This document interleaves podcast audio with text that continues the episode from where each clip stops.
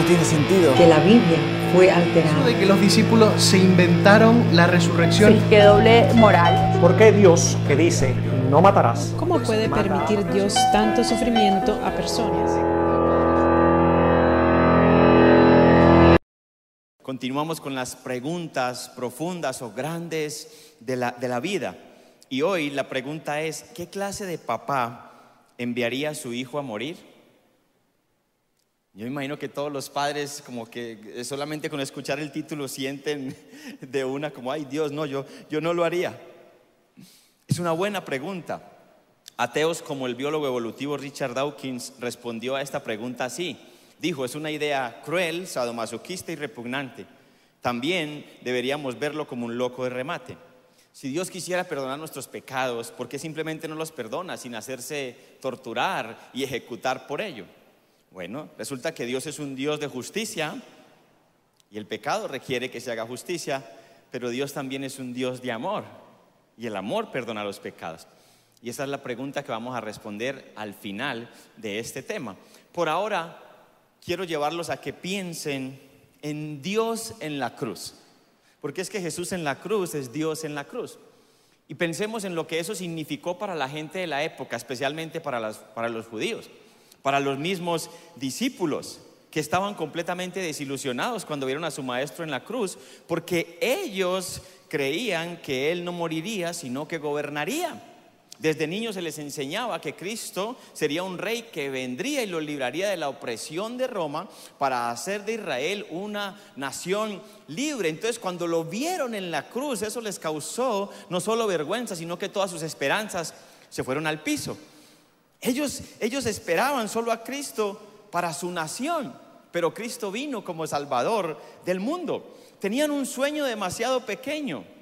Ahora, la resurrección cambió eso, tanto que ellos terminan testificando no solamente con sus bocas, sino con sus propias vidas. Pero de la resurrección nos ocupamos la semana entrante. Vamos a ver si la resurrección es un mito realmente ocurrió, no se lo pierdan. Hoy vamos a ocuparnos de la cruz.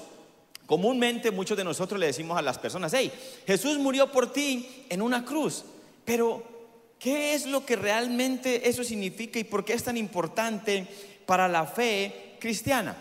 Tenemos que partir del hecho de que no hay una idea en el cristianismo que sugiera que Jesús fue forzado a morir. Entendamos esto que es muy importante. Jesús no fue forzado a morir. Él siendo Dios escogió, escogió venir, vivir una vida humana y sufrir una muerte humana. Esto es muy importante. Juan 10, 18. Nadie puede quitarme la vida, dijo Jesús. Dijo, nadie puede quitarme la vida, sino que yo la entrego voluntariamente en sacrificio, pues tengo la autoridad para entregarla cuando quiera y también para volver a tomarla. Esto es lo que ordenó mi Padre. ¿Por qué Él voluntariamente decidió entregar su vida?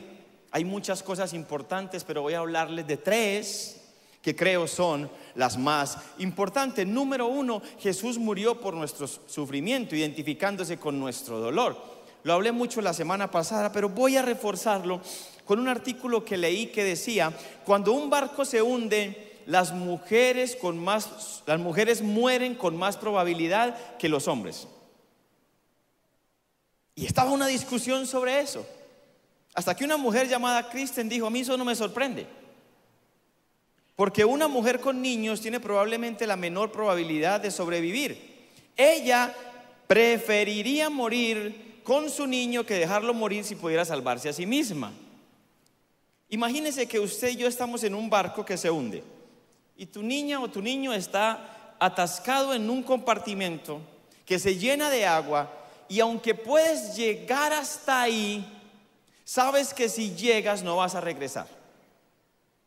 La niña o el niño va a morir lentamente ahí, está desconsolado, desconsolada, sufriendo y tiene mucho miedo. Estoy seguro que un padre bajaría ahí sabiendo que también significaría su muerte, solo para poder estar con su niño o su niña, consolarla y asegurarse de que no moriría sola. Fue lo que sucedió en el 2019 en un barco de inmigrantes. Cerca a las costas de Italia encontraron el cuerpo de una mujer con lo que parece su niño aferrado a ella en brazos. Prefirió morir con su niño que dejarlo morir, aun si ella pudiera vivir. Fue lo que hizo el Señor cuando desde el cielo miró hacia la tierra y nos vio atascados en nuestros pecados. ¿Y qué hizo? Descendió del cielo para sufrir con nosotros y morir por nosotros. Ese es el Dios al que amamos y servimos, el Dios que merece todos los aplausos. Solo en Jesucristo tenemos un Dios que nos ama de esa manera. Entonces murió por nuestro sufrimiento. Número dos, es lo más importante, es murió por nuestros pecados. Estaba escuchando al conferencista Vince Vitale y captó mi atención un autocuestionamiento que, que se hizo cuando recordó que era niño y peleaba continuamente con otro niño que era mucho más débil que él y cada que tenía oportunidad de humillarlo lo humillaba. Años después se dio cuenta de que ese niño se suicidó y él se hizo la pregunta, ¿será que se hubiese suicidado si yo lo hubiera tratado bien? Nunca nadie lo supo, es difícil de saber. Pero permítame tomar esto para ilustrar esta verdad de que Jesús murió por nuestros pecados. A veces nosotros nos creemos muy buenos, especialmente cuando la comparación que hacemos está con aquellas personas que nosotros consideramos que son mucho más malas que nosotros. Entonces, cuando nos comparamos así, a ese nivel, decimos, no, pues, yo recuerdo que llevé a una persona muy cercana a mí a, un encuentro, muy cercano. Y el momento de la liberación, los que han ido a un encuentro, ocurren muchas cosas. Y él simplemente miró eh, las personas y dijo, uy, gracias a Dios yo no soy tan malo como esas personas.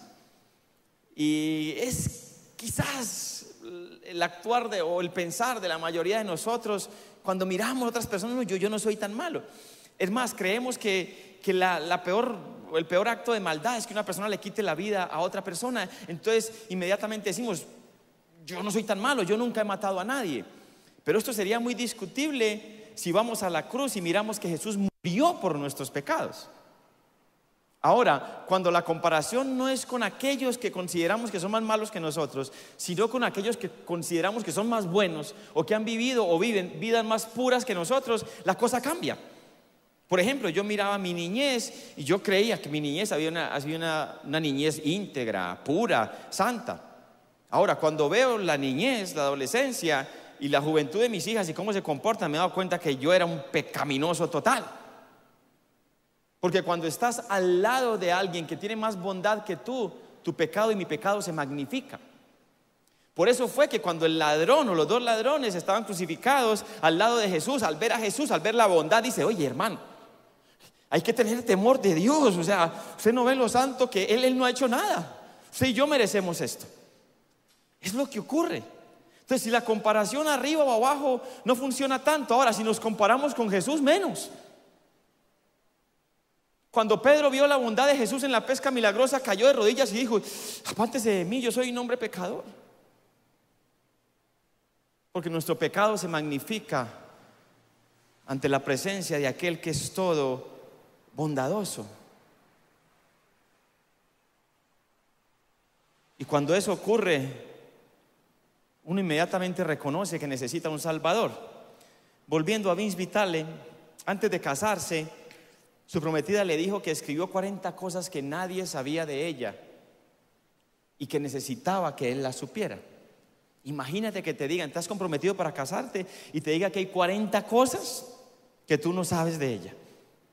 Él dice que eso fue traumatizantemente hermoso. Y empezó a leer la lista y cuando llegó a la 19 dijo, esto me avergüenza mucho. Realmente siento que he traicionado tu confianza aquí y esto podría ser lo peor que te he hecho. ¿Qué pensarías? Dios mío, me fue infiel. ¿Cuántas veces me fue infiel? O es una espía, se dio cuenta de que sé demasiado y tiene que liquidarme. Cualquiera de esas cosas se le pasó por la cabeza. Cuando ella le dice, es que una vez que tú y yo estábamos viendo tus fotos en el computador y tú fuiste al baño, yo vi las fotos más antiguas que tú no me habías mostrado. Y él la miraba y decía, ¿en serio eso es lo más horrible que me has hecho?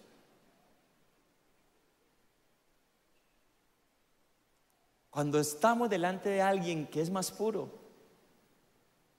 nuestro pecado se magnifica. Las buenas nuevas de la fe cristiana es que Dios nos amó demasiado como para dejarnos soportar el juicio de nuestro pecado por nuestra cuenta y Él mismo lo llevó por nosotros. Isaías 53 dice así, versículo 4 al 6. Sin embargo, fueron nuestras debilidades las que Él cargó, fueron nuestros dolores los que lo agobiaron. Y pensamos que sus dificultades eran un castigo de Dios, un castigo por sus propios pecados. ¿Sabe? La gente de la época miraba a Jesús y que decía, uy, ese man sí tiene que ser muy malo, hermano. Todo lo que le hicieron, para que lo hayan latigado así, para que le hayan puesto esa corona y le hayan puesto en vergüenza pública. Debe ser tan malo que mire que su mismo pueblo lo entregó. Debe ser tan malo que cuando, cuando Pilato dijo, le suelto uno de los dos presos a Barrabás, que era uno de los peores, y a este debe ser tan malo que el pueblo escogió a Barrabás. Eso era lo que pensaba la gente cuando vio a Jesús en la cruz. ¿Qué habrá hecho? ¿Cuántos pecados tendrá para que lo hayan tratado así? Ahora, los que conocían la profecía sabían que no era así, versículo 5, pero él fue traspasado por nuestras rebeliones aplastado por nuestros pecados, golpeado para que nosotros estuviéramos en paz, azotado para que pudiéramos ser sanados. Todos nosotros, todos sin excepción, nos hemos extraviado como ovejas, hemos dejado los caminos de Dios para seguir los nuestros. Sin embargo, el Señor, el Padre, Papá Dios, puso sobre Él, el Hijo, el pecado de todos nosotros. Por Dios, si nosotros pudiéramos entender realmente lo que es la cruz. Cada semana nuestra cultura celebra la Semana Santa. Y miramos la cruz y miramos la resurrección de una forma religiosa, pero si pudiéramos entender el precio tan alto que el Padre tuvo que pagar al entregar su Hijo por nuestros pecados, nuestras rebeliones, nuestra paz, Dios mío, que pudiéramos entender esto, qué diferente fuera. A Jesús no lo mataron los judíos, no lo mataron los romanos, lo matamos nosotros, nuestros pecados. Él decidió mejor, voluntariamente, ir a la cruz. Ahora, ¿qué lo inspiró? ¿Qué lo motivó? El amor. Juan 3:16, de tal manera. Ahora, ese amor no se quedó en palabras, se manifestó en una muerte cruel como la cruz, porque créame, la cruz era una muerte brutal, de mucho sufrimiento. Imagínense, después de 39 latigazos en su espalda que le arrancaban la piel. De una corona que lo hacía sangrar desde su cabeza, su frente, todo su cuerpo. De la vergüenza porque murió desnudo. Del dolor de sus amigos traicionarlo y dejarlo, la mayoría de ellos. Del dolor de que su padre no estaba a causa de que todo el pecado y las consecuencias del pecado, dolor, sufrimiento, enfermedad y muerte caían sobre él solo. Seis horas en una cruz donde empezaba a ahogarse y tenía que apoyar sus pies en un clavo que lo desgarraba para intentar respirar.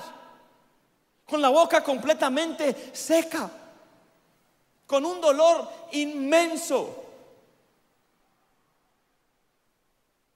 Cuando Mel Gibson hizo la película le dijeron que era muy cruel lo que había hecho y sabe qué dijo, no estoy ni cerca de realmente lo horrendo que fue.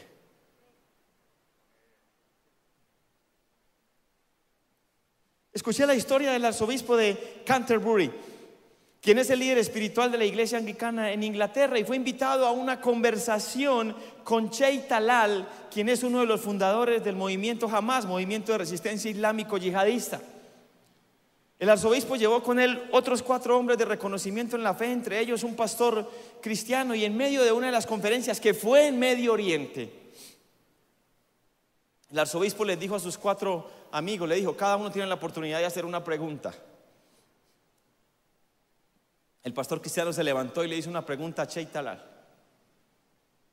Y cuando él le dio la respuesta, le dijo, no me gustó su respuesta y todos se asustaron.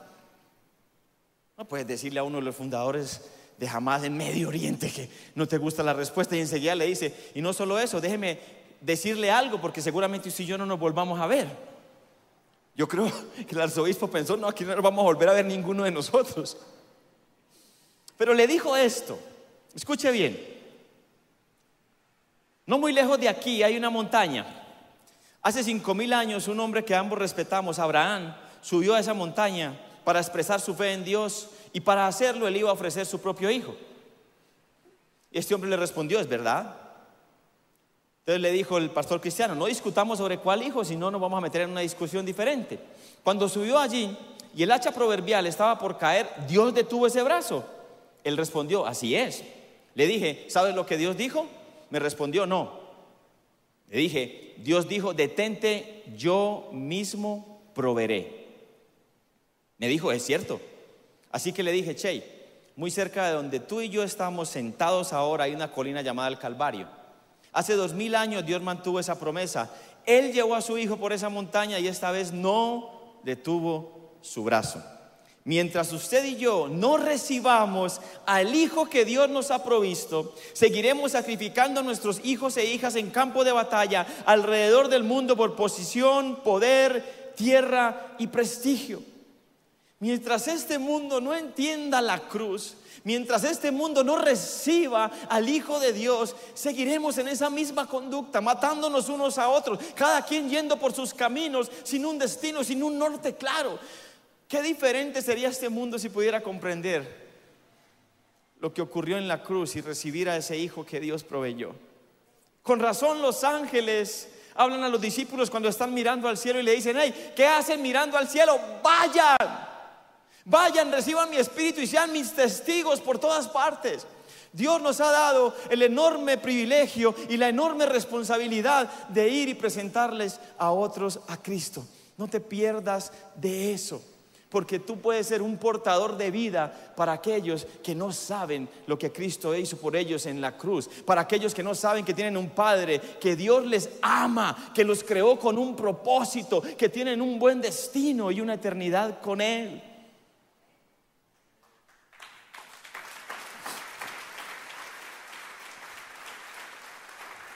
Jesús murió por nuestro sufrimiento, número uno. Jesús murió por nuestro pecado, número dos. Y número tres, Jesús murió por nuestra vergüenza, es decir, para darnos libertad de la culpa.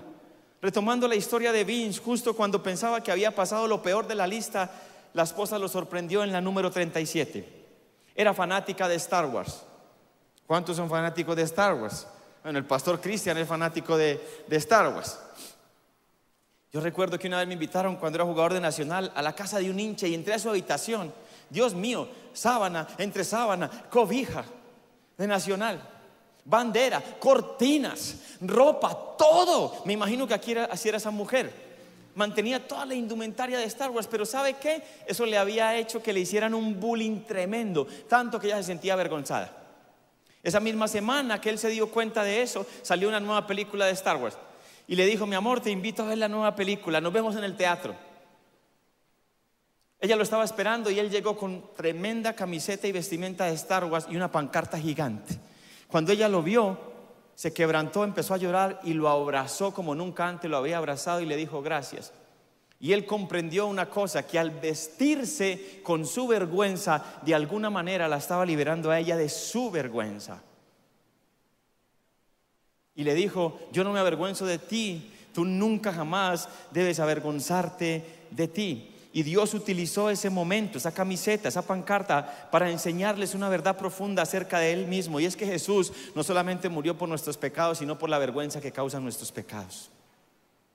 Quizá los momentos más difíciles en la vida de cualquier persona es lo que, los que causan dolor y vergüenza. Cuando nos humillan, nos menosprecian, nos ignoran, nos escupen desnudo y vulnerable en una cruz, Jesús tomó cada uno de esos momentos. Así que tú y yo no tenemos que volver a avergonzarnos nunca jamás. Escúcheme, en la cruz no solamente Jesús llevó la vergüenza de lo vergonzoso que nosotros hicimos, sino de lo vergonzoso que otros nos hicieron y a nosotros nos produjo humillación y vergüenza. Por las dos Cristo pagó. Él llevó nuestra vergüenza. Entonces, iglesia, ¿qué clase de papá envía un hijo a morir a la cruz? Uno justo, apasionado y lleno de amor. La cruz es vital para entender la justicia, el juicio y el amor de Dios. Escúcheme bien. El pecado que requiere juicio, castigo. El amor que hace, perdona. incondicionalmente. En la cruz convergen justicia perfecta, amor perfecta. Dios castiga el pecado en su Hijo y su Hijo en su amor asume ese pecado para derramar sobre nosotros perdón. Son dos atributos de Dios que no son contrarios sino complementarios. Y eso es lo que hace que tú y yo podamos tener una eternidad con Él. ¿Cuál es la razón principal de esto? Segunda de Corintios 5:21 dice, pues Dios hizo que Cristo, quien nunca pecó, fuera la ofrenda por nuestro pecado, para que nosotros pudiéramos estar en una relación, diga conmigo relación, correcta con Dios por medio de Cristo. Dios es como el juez que después de presentar sentencia al culpable se quita la toga y paga la pena. ¿Para qué? Para restaurar una qué? Relación. Permítame tomar una analogía del pastor John Piper para explicar esto. Imagínate que peleo con Lily y ella me hace un reclamo, justo por demás. Y yo volteo y le digo, soy grosero, fuerte con ella. Entonces ella inmediatamente se siente, se voltea, me da la espalda y se va. Y yo salgo detrás de ella, pero ella ni me quiere mirar está profundamente herida y el ambiente se puso supremamente tenso. Imagínense que eso fue esta mañana. ¿Qué debo hacer yo? Pedirle perdón, ¿cierto? Pero ¿por qué debo pedirle perdón? Porque hoy es domingo de frijoles y entonces ella está enojada, no los va a hacer. O debo pedirle perdón porque yo me siento muy culpable y entonces yo quiero liberarme de esa culpa. No. Aunque serían buenos motivos, no deben ser los motivos. La razón por la que yo quiero ser perdonado es porque quiero restaurar, diga conmigo, mi relación. Ella es la razón por la que quiero ser perdonado. No venimos en arrepentimiento y perdón a Dios para que Él haga algo por nosotros para que Él nos bendiga, para nosotros no sentirnos culpables o para que cuando nosotros muramos vayamos al cielo. No, no, no, no, no. ¿Qué sería ese lugar sin Dios? No lo hacemos por ir a un lugar, lo hacemos por restaurar la relación con una persona. Dios mismo es el motivo por el cual queremos ser perdonados. ¿Entienden esto, iglesia? Así que dejemos de perseguir la bendición de Dios y persigamos al Dios que bendice. Dejemos de perseguir la salvación y persigamos el corazón del Salvador. Dejemos de perseguir el palacio y busquemos el corazón del Rey. Todas esas cosas están en una sola persona, Jesucristo, el Hijo de Dios. Él sabe por qué lo buscamos, por qué vamos a Él.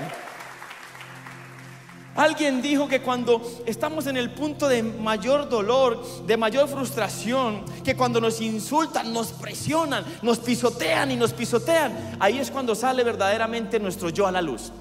¿Qué sale de ti cuando te pisotean, te insultan, te humillan? ¿Qué sale? De mí no sale nada bueno. Seguramente hay muchos más puros y santos que yo en este lugar. Pero de mí no sale nada bueno. Ahora la pregunta es, ¿qué salió de Jesús? ¿Qué salió cuando lo golpearon? ¿Qué salió cuando lo humillaron? Cuando lo avergonzaron? Cuando lo clavaron en esa cruz? ¿Qué salió cuando le clavaron esa lanza? ¿Sabe qué salió? Desde la cruz agonizando, mirando lo que lo estaban crucificando. Padre, perdónalos. Ellos no saben lo que hacen. Dime una cosa, si Jesús estaba clamando por perdón de esa gente, ¿qué hay que Él no pueda perdonarnos a ti y a mí si venimos a Él? ¿Qué no puede perdonarte? Cuando Él mismo clavado en esa cruz clamaba. Perdónalos, no saben lo que hacen. Desde la cruz mira a su madre y sabe que va a quedar sin su hijo y sabe qué hace. Le dice al discípulo amado, encárgate de ella. No está pensando en sí mismo, está pensando en los que van a sufrir a causa de su ausencia. Desde la cruz ve dos ladrones peleando. Y uno de ellos arrepentido le dice, acuérdate de mí cuando estés en tu reino. En su momento de más agonía, de más dolor, ¿sabes qué hizo? Salvar a otros. Jesús no estaba pensando en sí mismo, estaba pensando en otros. ¿Qué salió de él cuando lo presionaron, cuando lo insultaron, cuando lo avergonzaron? Salió amor, perdón, compasión. Salió algo absolutamente divino. El centurión mira y dice, ese, ese verdaderamente era el Hijo de Dios.